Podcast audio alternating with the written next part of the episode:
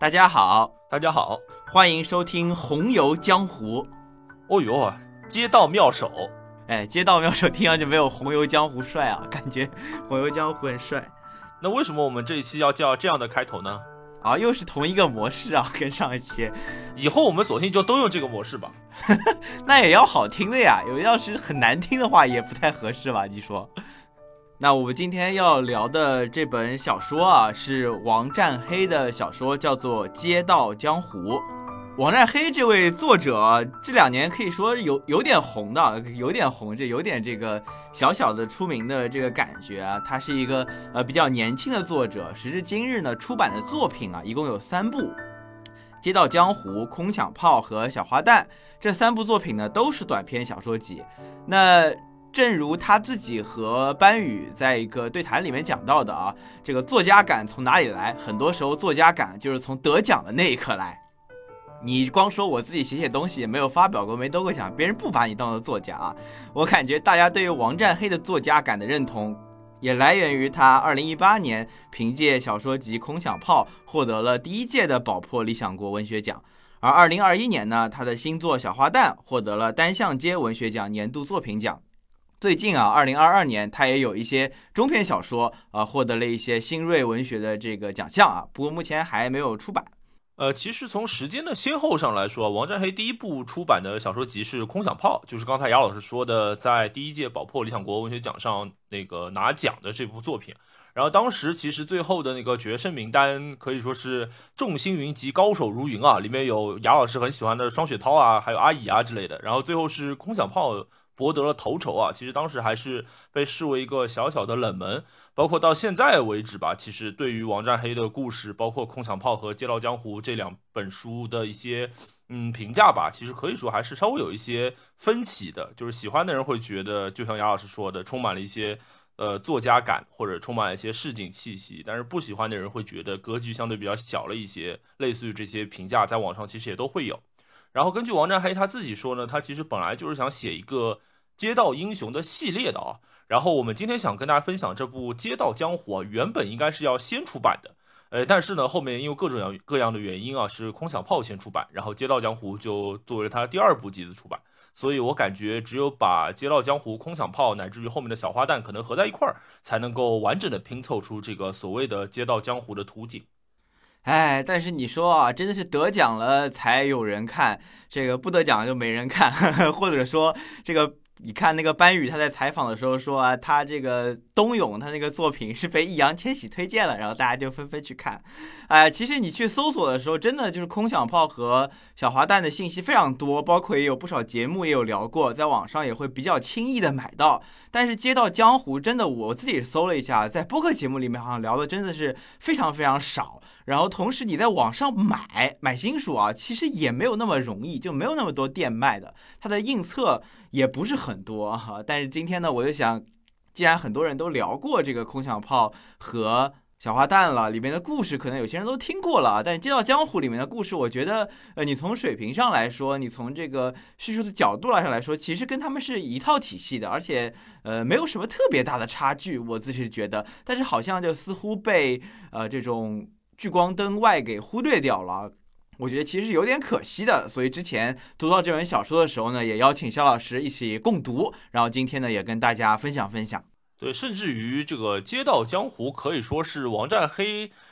的，哎呀，我不知道怎么说。我现在第一反应是宇宙啊，但我觉得这词不太准确，是王占黑笔下的世界的一个源头和滥觞吧。就像我们刚才说的，其实它原本是预计第一部出版的嘛，所以呃聊的人很少。然后我们也是可以说是追根溯源吧，看看这个江湖的源头究竟在哪里。空小炮呢和街道江湖啊，它整体上写的都是他自己从小生活的地方嘛，一个工人新村里面的这种故事啊。王占黑呢是浙江嘉兴人，然后大学的时候呢来到复旦读书，之后复旦毕业之后呢留在上海工作。这个空小炮和街道英雄，尤其是今天我们要聊的街道英雄，讲其实都是街道江湖，sorry，街道江湖。哎呦，不好意思，哎，这这其实有点混啊，我自己有的时候就街道英雄和街道江湖都打混，因为在里面其实好像也意思没有差的特别多。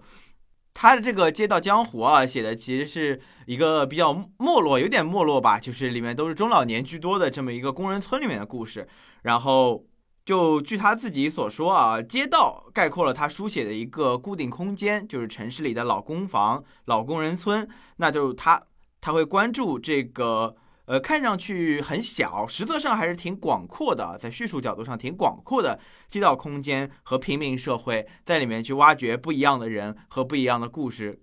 找到这些市井生活中的一些琐碎的事情。呃，其实你能够看到，他这个短篇小说集，其实作为一个。短篇小说集里面短篇是蛮多的，通常没有那么多，有十几篇啊，特别多。然后呢，同时每一个名字都是一样的，都是叉叉的故事啊，看上去非常朴素，甚至有一点这种故事会里面的这个犄角旮旯、豆腐块文章的感觉。但是读来呢，我觉得也别有一番风味吧。那当你翻开这本《街道江湖》，然后你会看到在扉页上有这样一句话，叫做“献给加涛大王”。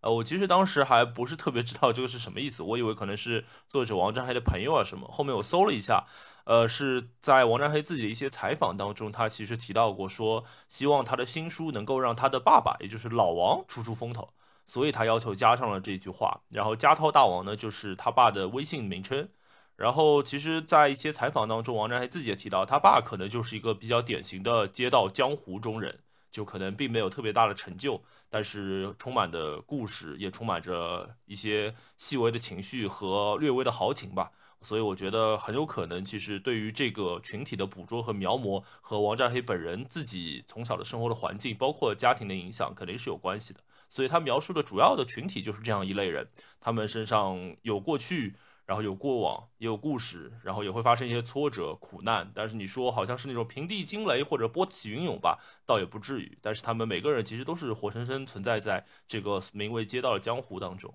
呃，我在看这个书的时候，其实有个很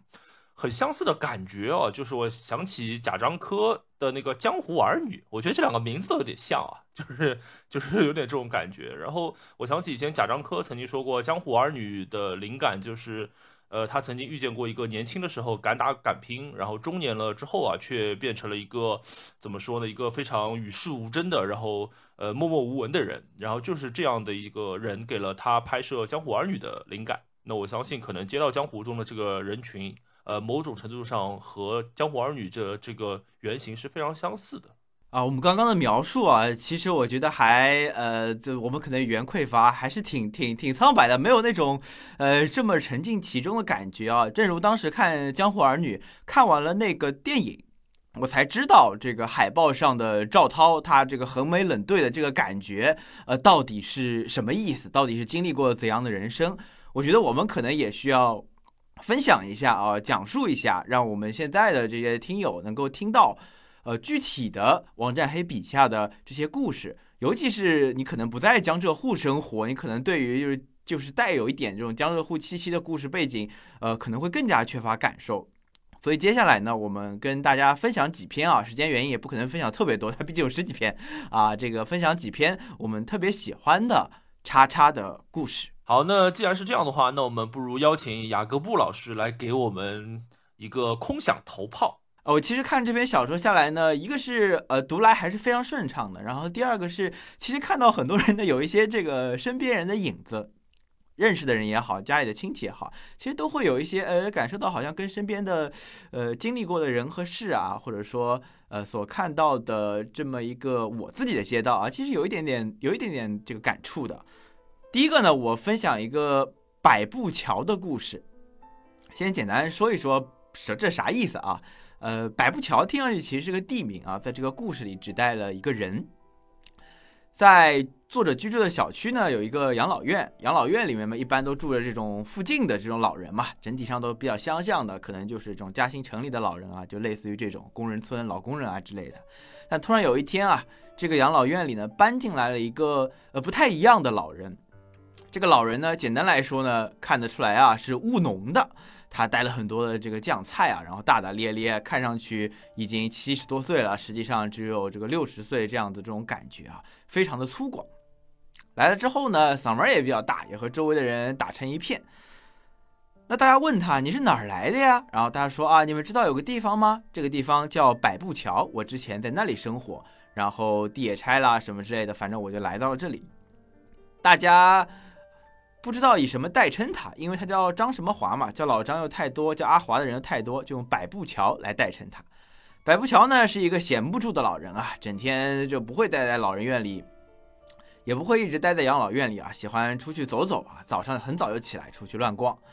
那之后呢，被他发现了啊，在养老院的附近有一块荒地啊，没有人管，他就发挥了自己这个农民精神啊，实在是手痒，忍不住啊。中国人到哪儿都要种地啊，你去国外看啊，但凡是那种大耗子后面种了一圈菜的，这这一一般都是这个中国人的家里，他也忍不住啊，他就在那里带头开始种起了菜，引得养老院里的老人呢纷纷效仿，啊，红了一阵啊，红了一阵，变成了这个生产队长。那之后这块地啊，因为呃，政策吧，然后就不能种菜了。那他又开始干了一些别的事情啊，开始慢慢的就倒腾一些时令水果、时令生鲜、时令食品啊，也慢慢的有了一些小小的名气。那大家都很好奇百步桥的过去啊，简单来说就是他因为家庭的一些纷争吧，然后家里的田地反正也分给了自己的孩子啊，卖卖掉了啊之类的，所以呢搬到了养老院里。但故事的最后呢，是一个呃洗头洗尾的这么一个故事吧，还是一个好结局啊。虽然王占黑说他这个他的原型故事里的这么一个百步桥吧，其实不是一个好结局，但这个故事给了他一个好结局。他的儿子啊，类似于良心发现，还是希望老爹能够回到自己身边，把他接回了家中啊。整个故事呢读来呢非常流畅啊，甚至有一些这个喜剧色彩，还是让我感受还是不错的。呃，我可以补充一些细节啊，是其中我觉得非常有意思的一些描写。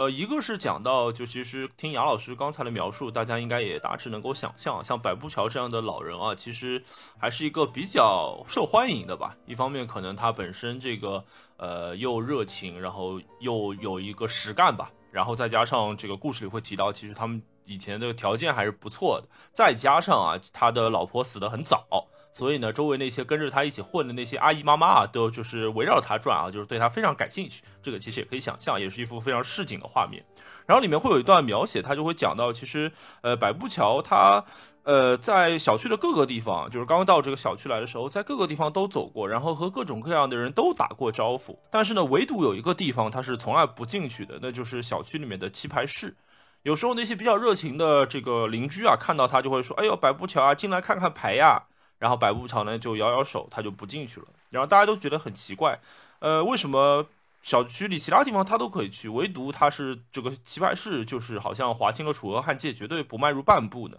后来大家会发现，其实并不是因为里面有什么奇怪的人，因为小那个奇葩室里面打完牌的人出来，百步桥该和他们聊天还是一样的，照样这个一副笑脸同别人讲话，他只是不进去，然后路过了，远远的看一眼，自顾自的朝前走。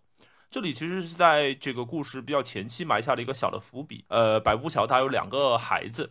然后这两个孩子其中有一位啊，他这个沉迷赌博，然后这个欠了一大笔钱，所以百步桥会把自己的所有的积蓄和房产啊，全都偷偷的这个帮助这个小儿子去还债去了。那在这故事偏后的地方，我们才会知道，原来对于棋牌室的一个警惕，甚至是一个反抗，是源于自己这个儿子某种。这种复杂的恨铁不成钢的，但是又不得不这个护犊子的这种感情在里面，所以我觉得这个呃小的插曲吧，也让百步桥这个看上去好像是非常呃受欢迎、非常了不起、非常伟岸，然后这个非常有领导气息的一个。老爷爷吧，然后多了一份这个比较脆弱和复杂的一面。我自己蛮喜欢这个故事的原因啊，我觉得，呃，大概是他把吃的东西这这这个事情啊，以及种地这个事情就放进了这个故事里。虽然他可能本身也是呃有一些原型借鉴而来的，我觉得这个事情就很很中国，然后也很街道。有两个这个描写让我特别的印象深刻。一个是百步桥刚刚来的时候，大家就问他你哪里来哪里来，最后就说啊他是百步桥来的，就代称百步桥。大家都说啊知道百步桥这个地方，以前是去那里摸黄鳝的。这里就有一段描写啊，写到，呃公路造好，百步桥就成了一个地图上找不到，只在老一代人口中流传的名字。好在养老院里的人辈分大，都晓得这个地方。他们讲有数有数，一部脚踏车踏两个钟头。到百步桥摸野黄鳝去，大家找到了新邻居的出处，又吃了他的酱菜，再也不会拿他当坏人看了。这段描写我觉得，呃，这个特别有劲啊，就是描，他就讲到了就是一个百步桥和大家快速熟络的一个办法，一个是讲到之前的一个回忆，然后第二个又讲到就吃了他带来的东西啊，我觉得这个描写是。呃，特别的生动的。然后后来我想一想，的确啊，生活中好像就是这样。就像公司刚来的时候，给我们上那个新员工培训，然后有一个人，虽然我觉得他分享的有点傻，他就是说大家可以搞香蕉社交，就是如果你买的是什么西瓜吧，你可能西瓜就不容易分给同事；但是如果你买的是香蕉，香蕉就是一根一根的，就很好分，然后你就可以分给同事啊。当然这是一个这个玩笑话啊，但但是其中透露出来的，呃，分享食物这个事情可以快速的跟人熟络起来。我觉得是挺有意思的一个一个点。这个包括其实百步桥的这个名字啊，刚才杨老师也讲到，现在已经没有这个地方了。我觉得这个场景啊，尤其是这个《街道江湖》这故事里面描述的大多数哈，都是上了一定年纪的，这个用我们上海话来说，就是阿亚索这一个这一类人群吧。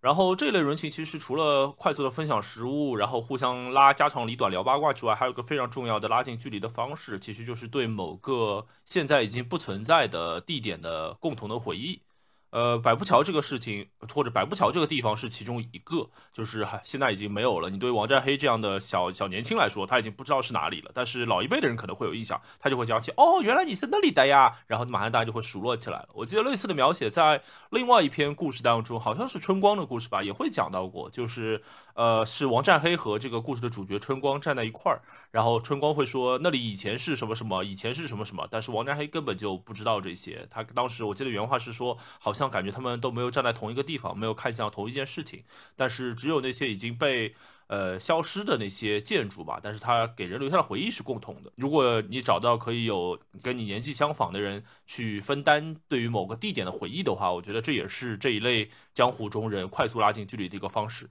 哎呀，这让我想到，呃，就是因为工作之后不是会碰到一些我们大学的校友嘛。然后哦，你你你应该不知道，哎，你知不知道啊？就是我们那个大学后门的那些小吃街，不是后来被取缔了吗？后来被改掉了。你是不是没有经历过那个时间？呃，我没有那个叫什么，我没有和人讨论过这个事情，但是我可以分享一个。今天既然这个聊这个市井话题，我可以了解了解我自己的家长里短。我就大概前天吧，跟我妈就是开车从我们学校门口走过。然后我妈就说，当时就是我刚读书那会儿，应该是差不多七年，也不知道八年之前了吧，就刚进大学那会儿，说第一次来学校，然后我带我妈在对面的，就正门对面那边吃了一碗螺蛳粉，然后我妈就说了这件事情，但是现在，然后我我就跟她说，你再看看，你现在还找得到吧？然后我妈看了半天，已经找不到了。就是我们学校一共大概三个门吧，就中山北路校区一共三个门，然后基本上每个门口的风景啊，都和我们入校的时候不一样了，甚至也和我们毕业的时候不一样了。哎，我觉得这个其实，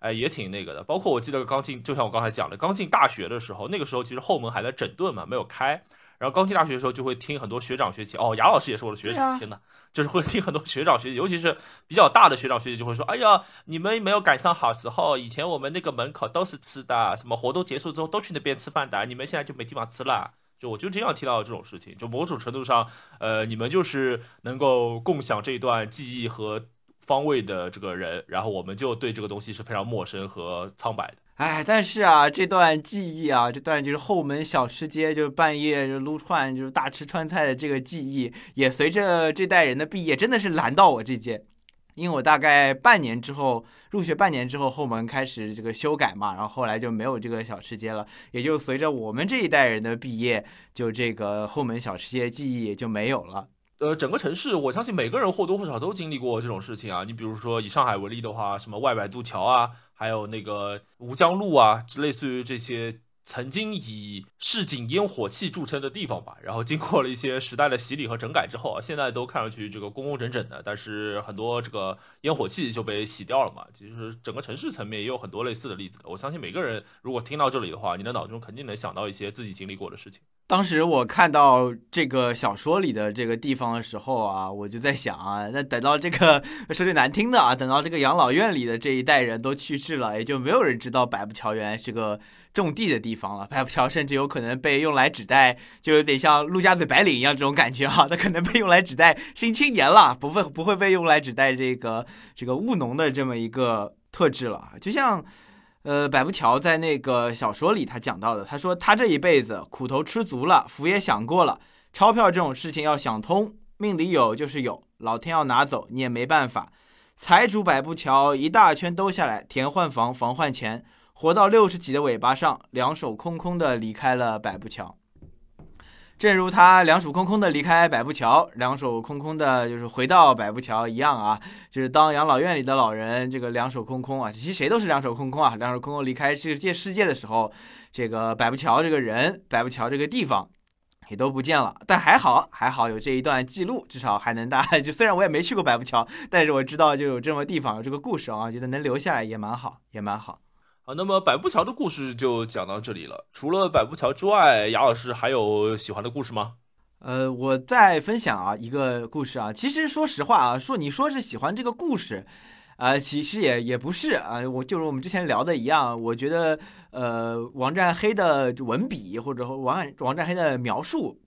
它更多的是能够，呃，和我们引起共鸣，或者说能够有一种自己独特的记录方式，呃，不是那种呃瑰丽的、华丽的想象，也不是那种就是大的史诗级的，或者说很有时代特质的文笔。所以，与其说喜欢哪个故事啊，其实也就正好是里面那个人的特质让我，呃，起了一些这个情绪和感触啊。就刚刚你讲到那个春光嘛。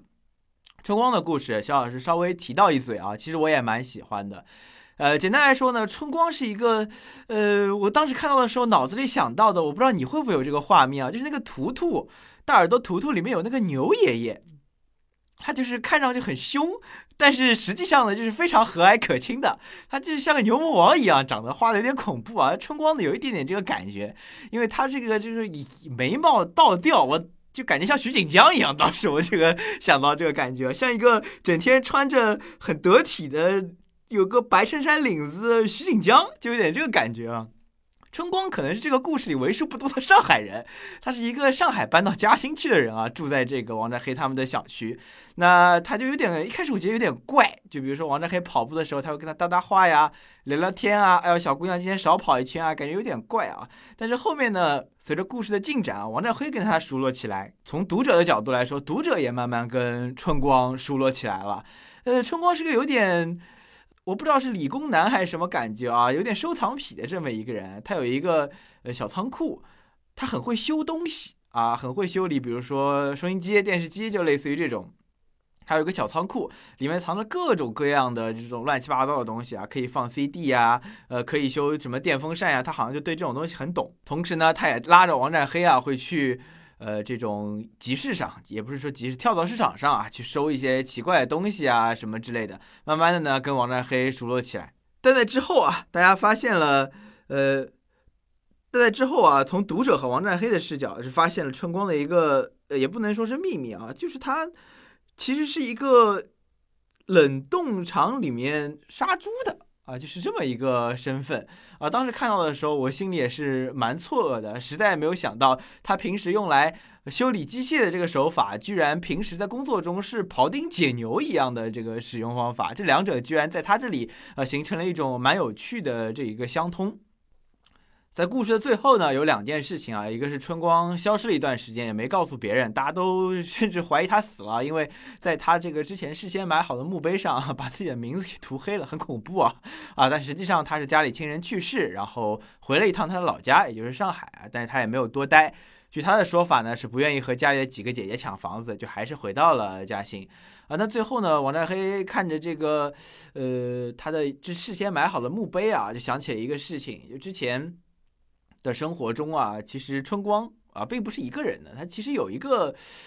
呃对象的，有一个对象的，但是这个对象之前似乎啊听这个模糊的描述，似乎是不幸去世了啊。王占黑最后就以这么一个呃一个结尾说，哎呀，这个春光最后去世之后啊，他想想可能就能够和他之前的这个对象呃在这个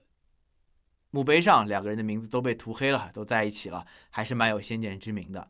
呃，虽然这些故事啊，其实蛮蛮蛮琐碎的啊，就它一件事儿跟一件事儿也不怎么挨着，但是呢，从头到尾读完啊，我当时看到的时候，我觉得不知道为什么，就春光让我想到了之前我们聊呃钟梦红和黄信尧的时候啊，肖老师非常喜欢的《大佛普拉斯》里面那个对对对，就是其实让我想，突然就想到了那个杜才啊，那当然这可能他对比更加大一点啊，平时捡捡垃圾，实则这个最后，呃，自己的家里有一个 宇宙飞船，当时春光就给我这个感觉，我觉得，哎呀，这个还挺有意思，还挺有意思这个人，所以连带着对这个故事也蛮喜欢的。嗯，春光这个人，如果让我用一个词硬要来概括他的话，我觉得可能我会想到一个词叫做挺拔。因为这个故事里面会对他的一些性格有一些呃粗略的描写，会讲到。刚才杨老师其实也提到了，就是春光是小区里面唯一一个啊，这个无论何时何地，他都有一个雪白雪白的衬衫领子。呃，我自己很讨厌这个，我自己的事情就是我自己很讨厌穿白衬衫，有个很重要的原因就是因为领子实在是太容易脏了，所以我特别不喜欢穿白衬衫。虽然我知道它也非常好看，但是春光他就是一个非常考究的人，他就是在这个非常市井的这个小区里面，他还是保持着，尤其是对领子的这个洁净。然后其实当时就会讲到有一些别的那个碎嘴的一些阿姨妈妈，他们就会说：“哦呦，你这个都是假领子啊什么的呀。”但其实好像。呃，据那个王占黑他小说里面写到，他从来没有看到过春光，比如说洗衣服或者晾衣服的时候出现过假领子。至于春光是如何在他这个木工或者说手艺工匠这个生活当中，甚至于他这个屠宰场呃不是屠宰场，就是这个呃宰猪这个工作当中，保持他的这个台，保持他的这个白领子的干净和笔挺，其实也成为了一个不大不小的谜团。这个其实就像春光这个人一样，就是我觉得在故事。的从开始到最后啊，其实我们对春光都是不够了解的，包括哪怕是和春光一来一去的这个王占黑，就是故事中的这个小王，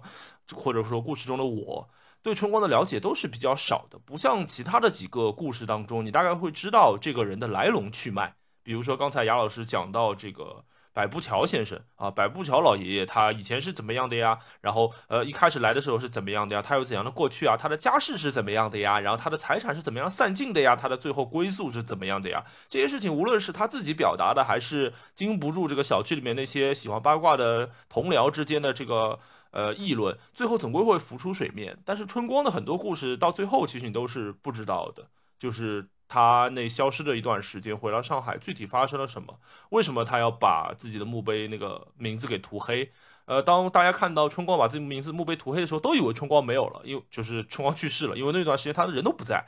那具体他为什么这么做？他为什么这么想？他过去的老伴又是怎么走的？然后他们之间发生过什么故事？其实到最后我们都不知道的。我们能够在故事中能感觉到的春光，其实就像他的白领子一样，是一个。挺拔的、伟岸的、坚强的一个，甚至是一个比较沉默的男性，呃，但是这个白领子的真实，你其实很难去探查到的。在这个故事的最后啊，我蛮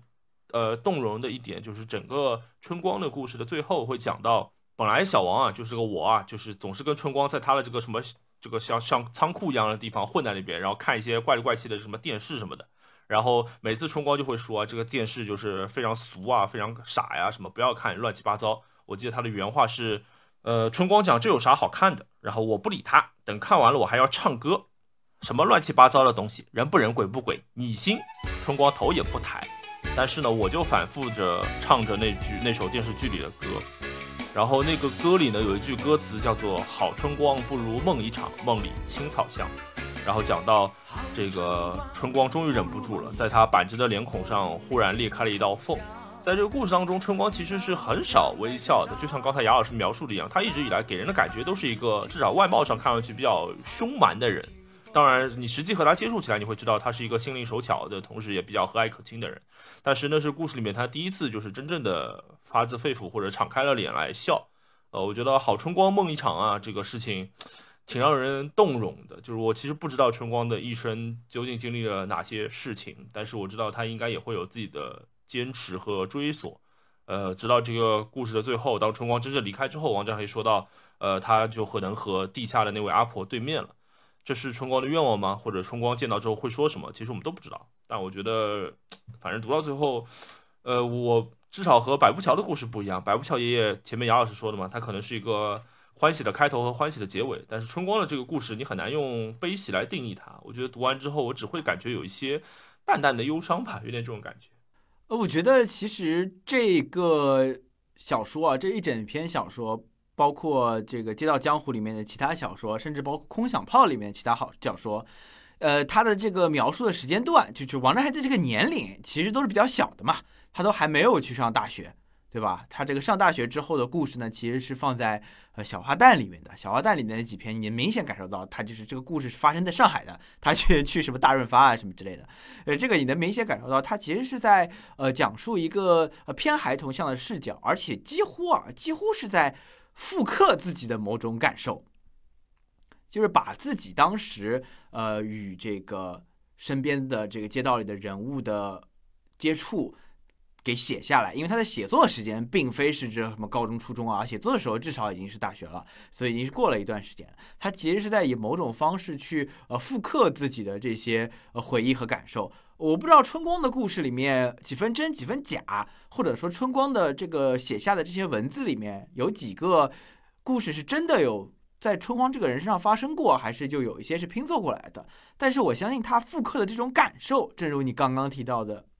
你可说说是这个淡淡的忧伤，或者是某一种像他的这个粗粗的这个眉头一样啊，这个紧锁的解不开的这种愁绪，这种感觉，呃，是真实存在的。然后同时，你从一个小孩的这个视角去看的时候，呃，这种摸不透啊，不知道他啥意思啊。有的时候觉得他，呃，好像这个很高兴啊，对你很好；有的时候就弄弄弄不明白这个人心里在想什么。这个不知道他的过去啊，不知道他的未来，也不知道他的现在，对于他的感情，或者说对于他对你的感情的认知啊，都是不知所起啊，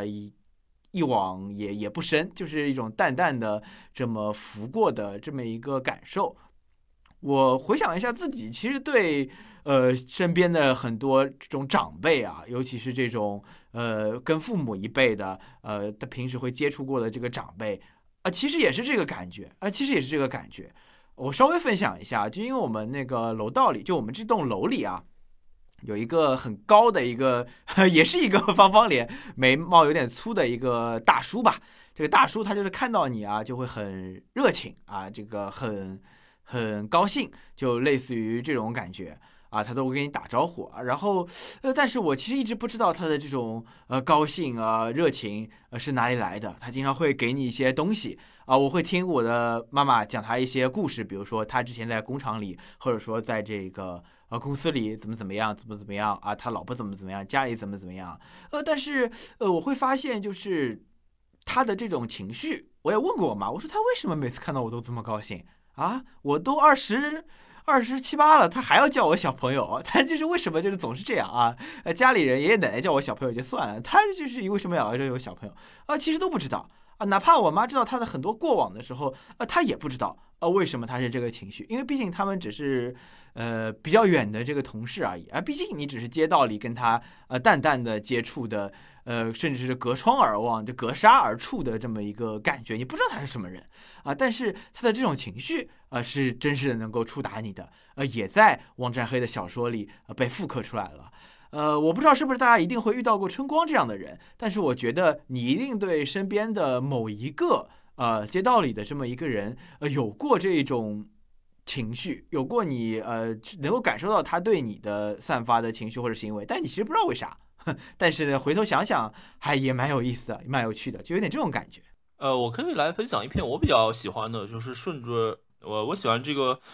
呃故事，它的名字呢叫做《来福是个兽》，兽就是那个兽类啊，野兽的那个兽啊。然后他讲的这个故事其实非常简单，哎，不像雅老师刚才讲这个百步桥和春光啊，讲了半天，我这个故事几句话就可以讲完。而这篇的主角啊，其实是两个人，一人一狗，然后人呢是叫做徐爷爷。然后狗呢，就是这只叫做来福的小狗，其实也不是小狗了，它是现在也已经很老了。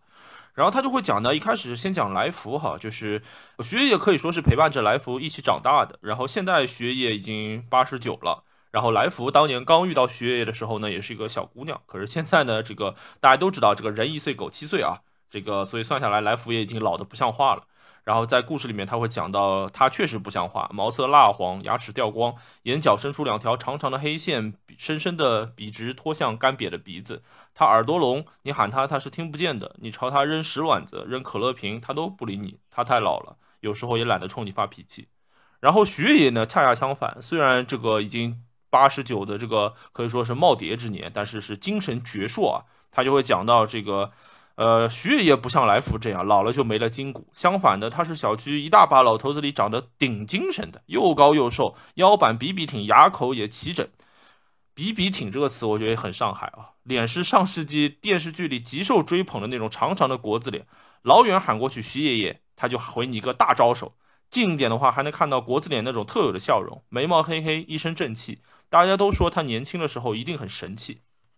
那么大致来福是个兽这篇啊，它本身文本也很短，讲的就是这个在群体当中一贯体面的徐爷爷啊，他会说到徐爷爷即使是在这个小区里面，他每天都是这个西装笔挺，然后这个精神矍铄，非常这个光彩夺目的样子，然后就陪伴着这个来福啊，就是一个呃可以说这个日薄西山的老狗，就这样跟着徐爷爷。后来呢，徐爷爷这个去世了，呃，徐爷去世之后呢，来福呢也不见了，有一段时间都消失了，但是。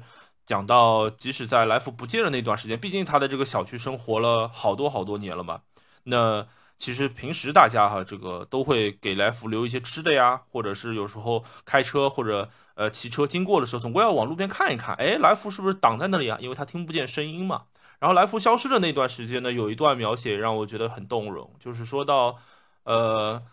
人们还是习惯留点饭菜在他的碗里，停车的人还是习惯先看看他有没有挡路。来福和他的一亩三分地已经变成了固定的风景，平时不在意，如今不在了，路过倒觉得眼前空了一些，不太适应。徐爷爷没了，大家是有心理准备的；来福走了，反倒习惯不起来，仿佛一户老邻居不告而别。然后再过了一段时间之后呢，来福又回来了，又出现了。但是这一次呢，他因为徐爷已经不在了，所以来福就成了真正意义上的野狗，和小区里其他的野狗一样。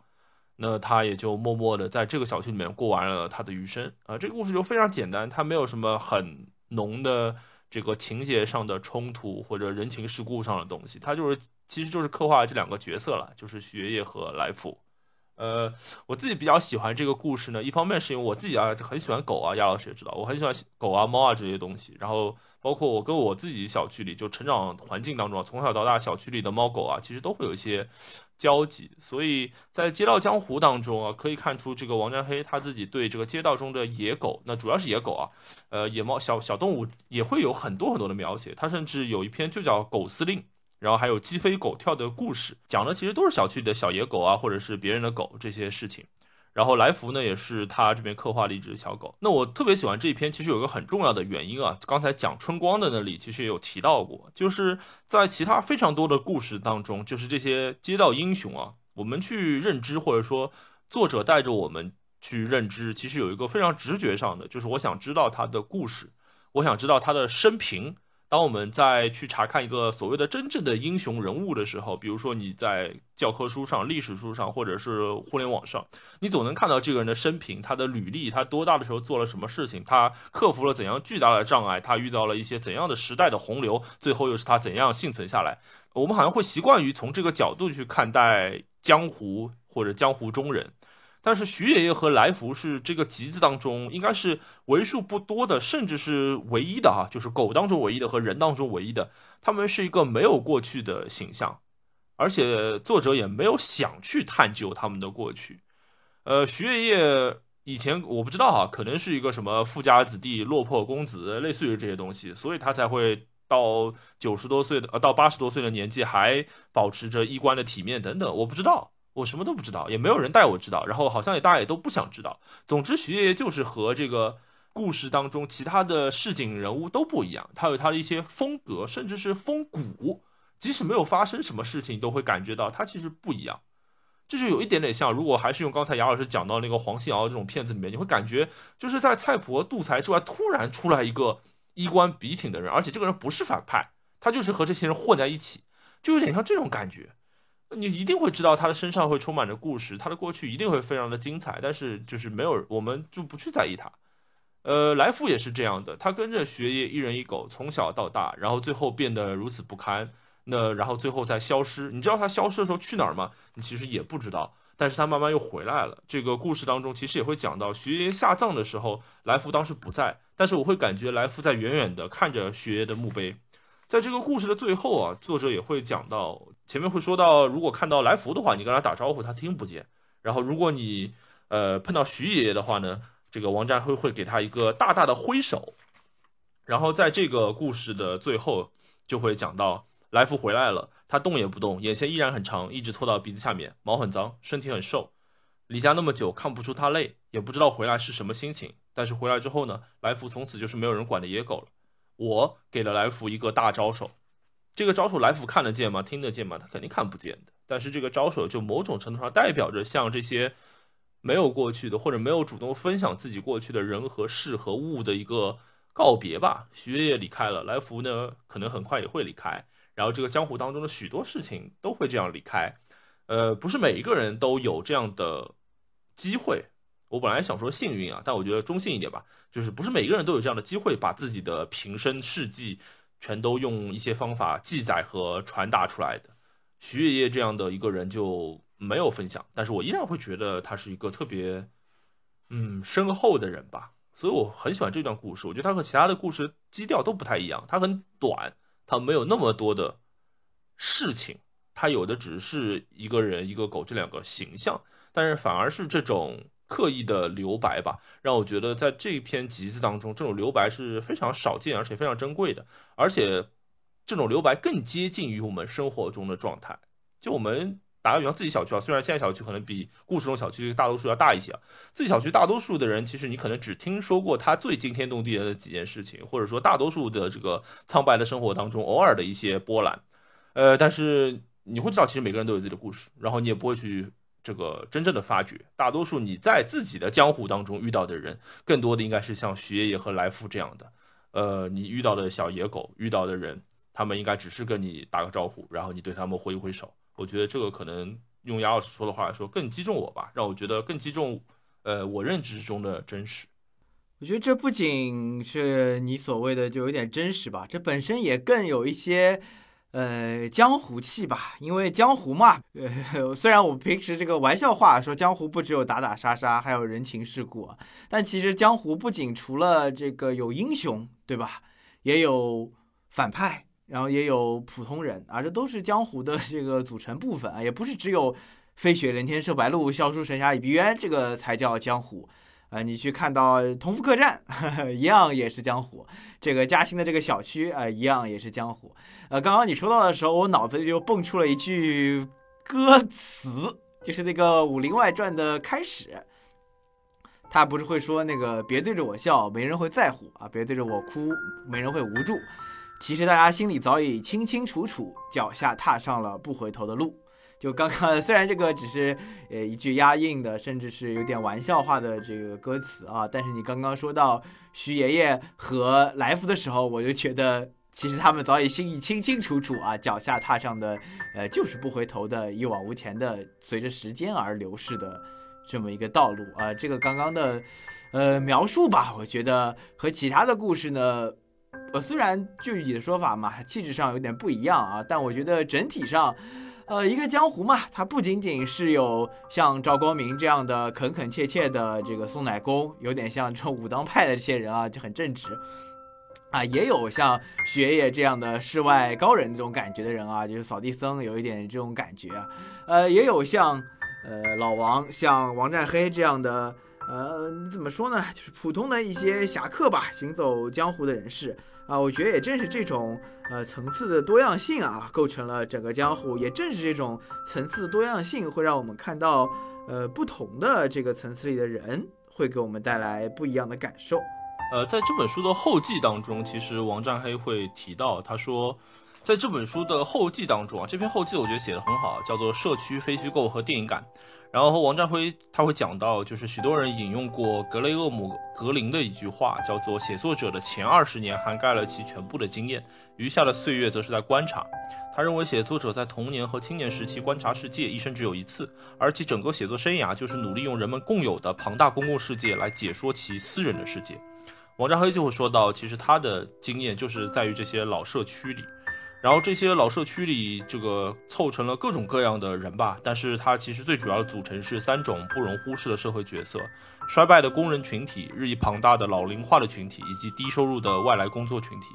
他们共生一处，以迟缓的脚步追赶城市疯狂的发展速度，吞吐着代际内部的消化不良，接受一轮又一轮的改造，也等待着随时可能降临的淘汰。这使得旧社区本身所处的地方性、时代感更加五味杂陈。它属于历史与空间的纠缠，既是连贯的，也是破碎的。它看似沉睡的躯壳里，不停地涌动着复杂的事件、关系和情绪，而这些无不是基于老子、儿子、房子、票子，基于遍地都是的生老病死。所以，我觉得，其实你刚才讲到这个江湖啊，什么东西，我觉得。很多时候啊，这个我们都知道一句话叫做“相濡以沫，不如相忘于江湖”嘛。就是对江湖这个东西而言，很多时候这个交心是在一朝一夕之间，但是更多的时候都是离别和相忘，这可能才是一个江湖的常态。呃，或者说我们之所以会对比如说武侠世界，或者说这种江湖感的塑造，那么有一些向往和神往的感觉，我觉得。就是因为其实生活就是一个大的江湖嘛，那句话太太著名了，就是有人的地方就江湖。某种程度上，其实就是因为有人的地方就会有生就会有生离死别，就会有人情世故。这一部分非常戏剧的张力，又构成了江湖中主要的这些杀伐的缘由。所以，其实大了往大了说，我们相处的整个世界其实就是一个大的江湖。呃，我刚才在这个整期节目当中，我都比如说我以前很爱用什么，我觉得很有意思啊，或者很有趣，呃，但。我在阅读这个书的时候，或者刚才分享的时候，我其实有在刻意的避免这些词，因为坦率的说啊，呃，当然跟我最近的心情有关。我坦率说，我并不觉得这很有趣。哎，我觉得这主主体还是一个比较，呃，悲伤、令人悲伤的情绪。我不知道这么说对不对啊？至少我目前是这么感觉的。我甚至刚才有个很明显的感觉，就是当雅老师分享了。百步桥的人生分享了春光的故事，然后我也给大家讲述了我对徐爷爷和来福的看法的时候，我最大的一个感受，我并不觉得他们是一个有趣的形象，我并不觉得他们经历了一段有趣的人生，我也并不觉得他们，呃，可能真的，比如说给我们营造了多么波澜壮阔的史诗。我最大的一个感受就是四个字，叫做怅然若失。就你说它是一个巨大的悲哀吧，倒也不是，因为我知道每个人的生活都是这样的，我知道每个地方的江湖都是这样的。但是你说它有怎样不可名状的欣喜吧？我觉得好像也不至于。很多时候好像都是在想要抓住什么，但是却不可得，或者在各种随着岁月累积的遗憾之上，慢慢的积淀着你的年岁，最后默默的从这个江湖中隐退。大多数的人生好像都是这个样子的。所以我刚才想到了一句话，我不知道，也许可以作为我们这一期的标题。我隐约的感觉到，江湖其实就是一段怅然若失。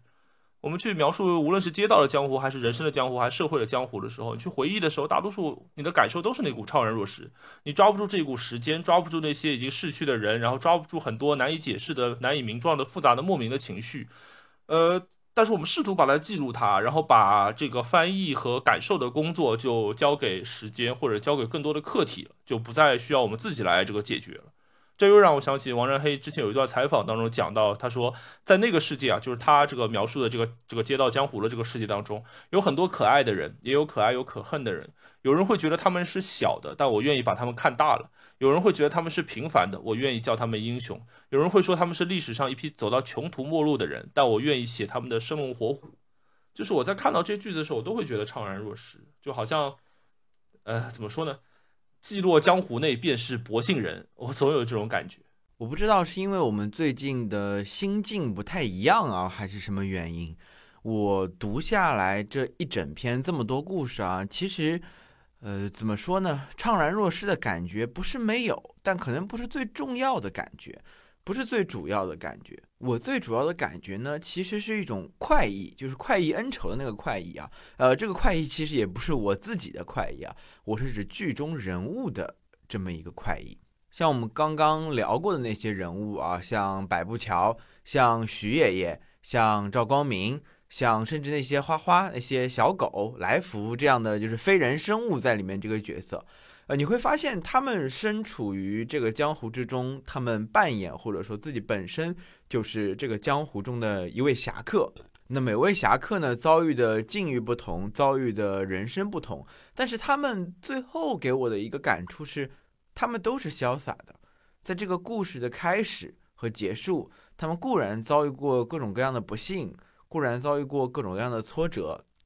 固然他们本欲起身离红尘，奈何影子落人间，肯定是有过这样的时刻的，有过这样挣扎的。有些人的挣扎可能在文本上更加明显一点，像赵光明，像小关，他们可能碰到的所谓的挫折更多一些，没有办法得到自己想要的东西，可能更多一些。啊，有些人可能相对少一些，对于他们直接的遭受大变故的这种故事的转折，包括徐月也，可能相对来说少一点。但我觉得这些人物在这个故事中，在这些江湖中，他们整体上还是以一种潇洒的态度来面对人生的。这种怅然若失的感受，我觉得更多的啊，会是写作者，也就是王占黑，也或者是我们读者，因为我们跟写作者其实是一个角度嘛，我们扮演的是他，在这个故事里扮演的是他的视角。我们的角度看上去，这种怅然若失的感觉的的确确可能是会啊更强的。因为从我们的视角来看，这些故事中的呃有些转折、有些桥段、有些结局，似乎是不能避免的。纵然它有一些轻快的描写，但是好像没有办法呃避免时代车轮滚滚向前，避免这些侠客有些人终将老去，避免时间的流逝，呃，似乎好像没有办法对抗这些无形的力量。的的确确，这种孱弱的感觉会给人带来怅然若失的感受。呃，但我在阅读中，尤其是最后阅读完的时候，我其实已经不是王占黑的视角了，我已经不是这个故事的我中的一个观察者了。因为这个观察者更多的是在每一个单篇中给到人的一个感受，我去观察一个人，观察一个人，观察一个人。但在最后这十几个故事，尤其是再加上空想炮，再加上小花旦。这更多的这些故事的视角中，你会发现，就街道江湖的图景变得更大了，而在这个图景之下，没有人是失意者。我觉得每一个人，他都是出生在这个江湖中，在这个江湖中搏杀厮斗，在这个江湖中老去，最后他们的离开，没有一个人是后悔的，他们都给这个江湖留下了一个潇洒的背影。纵使边上有人指指点点，纵使有人觉得你行为不端，但是这些主角们没有那么在乎。之前就前两期我们聊那个如雪如山的时候，讲永克那一篇嘛，你也提到永克那个故事里，就好像是一个江湖，他们在这个游泳馆里有作为观察者的这个王丽丽啊，跟王占黑一样啊，都是一个小王。有像一个仙女一般，像一个女侠一般的林可花，也有像扫地僧一般的这个看门大妈，也有一些猥琐的反派啊，好像是负面的这么个角色，也有一些只是淡淡略过描写到的这些角色，他们互相交错、互相融合，在这个故事里发生、流逝，在泳池这个江湖里面相遇。离开啊，街道可能也也就像一样吧，就大家都生活在这个街道里面，醒时同交欢，最后各分散，啊，给相互留下一个潇洒的背影，似乎也是一个不错的一个选择，似乎也是一个可以接受的一种态度。呃，对这个，我觉得主要还是因为同样的文本嘛，然后主要还是因为我俩可能我不知道，可能是这个呃情绪上或者世界观上不一样吧，我觉得也挺好，就是你看上去应该是这个。呃，世间快意，我看上去是众生皆苦。